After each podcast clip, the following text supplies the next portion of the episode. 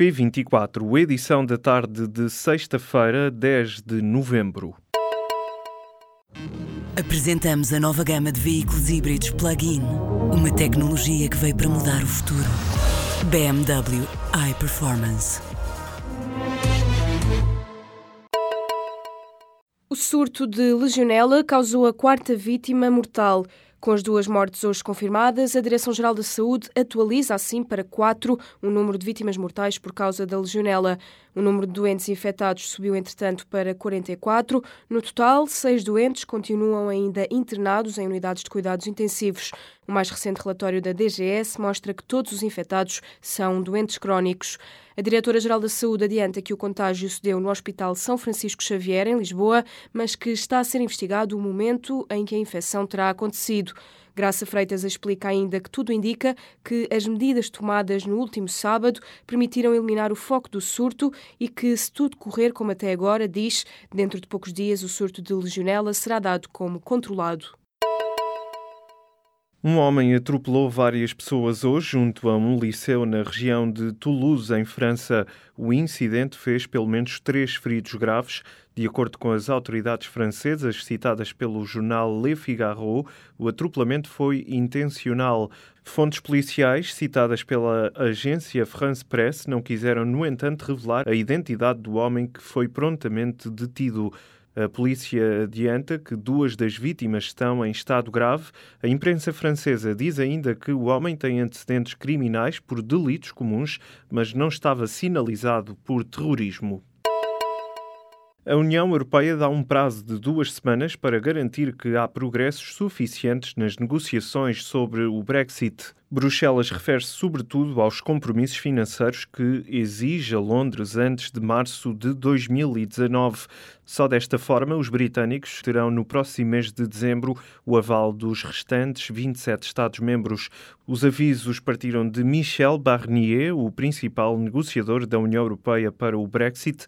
Numa conferência de imprensa, Barnier mencionou os três principais temas de discussão que estão em cima da mesa das negociações são precisamente os compromissos financeiros, os direitos dos cidadãos afetados pelo Brexit e ainda o estatuto da fronteira entre as duas Irlandas. Entretanto, num artigo de opinião publicado hoje no jornal The Telegraph, a primeira-ministra britânica Theresa May anunciou a data exata da saída do Reino Unido da União, 29 de março de 2019. O novo terminal de cruzeiros de Lisboa foi hoje inaugurado, apesar de já ter recebido os primeiros passageiros em setembro. A administração do Porto de Lisboa estima que no próximo ano mais de 600 mil turistas entrem em Lisboa pelo terminal de Santa Apolónia, o que significa quase mais 100 mil pessoas do que este ano. Por isso mesmo, na inauguração da nova GAR, o Primeiro-Ministro garantiu que o Serviço de Estrangeiros e Fronteiras vai passar a controlar os turistas de cruzeiros antes de chegarem a Lisboa. O projeto do novo terminal de cruzeiros é da autoria do arquiteto Carrilho da Graça e envolveu um investimento total de 77 milhões de euros. O novo terminal ocupa uma área de quase 14 mil metros quadrados, dividida por três andares. Conta ainda com 300 lugares de estacionamento público, 80 lugares para transportes turísticos e internet gratuita. Portugal é um dos países da OCDE que tem das prevalências mais altas de pessoas com demência. De acordo com o um relatório hoje publicado, 20 em cada mil portugueses sofrem desta doença, ora um valor acima da média da OCDE, que registra 15 casos por mil habitantes.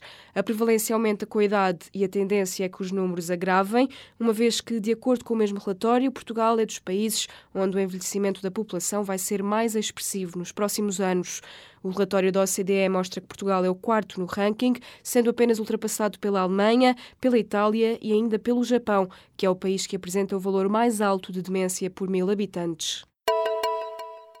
Dois terços dos alunos que chumbam no sétimo ano têm negativas a mais de metade das disciplinas. Se o limiar de contagem for de 5 ou mais negativas, são 85%, uma proporção que a Direção-Geral de Estatísticas da Educação considera impressionante. E impressionante é também, segundo a entidade, a forma transversal como o contexto económico influencia as classificações a todas as disciplinas. Isto é, os alunos carenciados que têm negativas são o dobro dos que estão na mesma situação, mas são oriundos de meios mais favorecidos empobrecidos. Esta é a primeira vez que a Direção-Geral foi analisar as notas dadas pelos professores aos alunos do terceiro ciclo do ensino básico.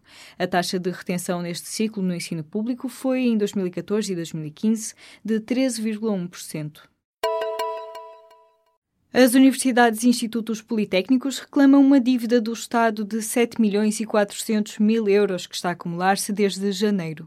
Esta verba diz respeito aos aumentos salariais dos professores com agregação e à atualização do salário mínimo que não estavam previstos na versão original do Orçamento do Estado para este ano.